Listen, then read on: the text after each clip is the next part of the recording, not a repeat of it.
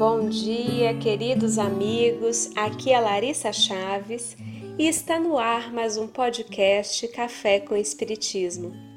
O texto do livro A Luz do Consolador, que estudaremos hoje, tem como título O Melhor Remédio e é realmente uma receita eficaz contra possíveis mistificações e enganos doutrinários em torno da doutrina espírita.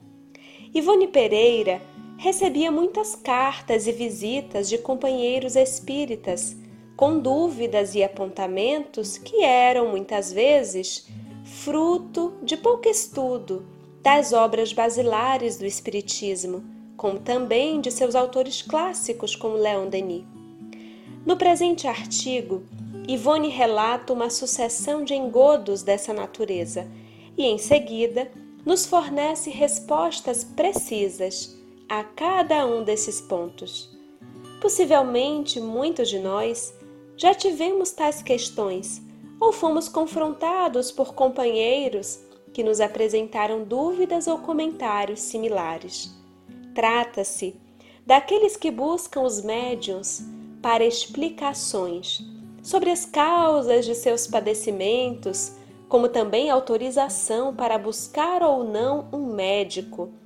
Outros ainda que afirmam não necessitar de tratamento dos médicos da terra, pois que estão espiando faltas. A curiosidade, que leva muitos a buscar na mediunidade respostas sobre a identidade de seus guias espirituais ou confirmações sobre suas últimas existências sempre personalidades importantes da história. Há ainda aqueles que, portadores da mediunidade ostensiva e visitando outros médiuns, afirmam ver uma legião de benfeitores espirituais em ociosa visita, como se não tivessem mais nada a fazer. São muitas as questões apresentadas por Ivone cujo salutar remédio é o estudo contínuo dos princípios espíritas codificados por Allan Kardec. Pautada exatamente nesse estudo, que realizou por toda a sua existência, é que Ivone nos apresentará respostas de forma direta e precisa, das quais selecionamos algumas.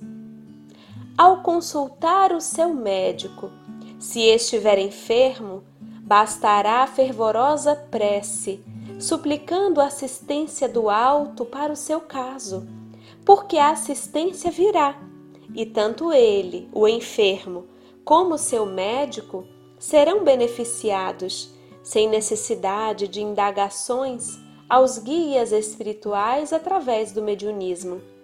Que um médico também é bom veículo dos espíritos dos médicos espirituais para a cura das doenças físicas materiais, porque ele, médico terreno, possui o cabedal científico necessário para interpretar as intuições que advenham do alto, estando também apto para agir por si mesmo no desempenho da sua clínica.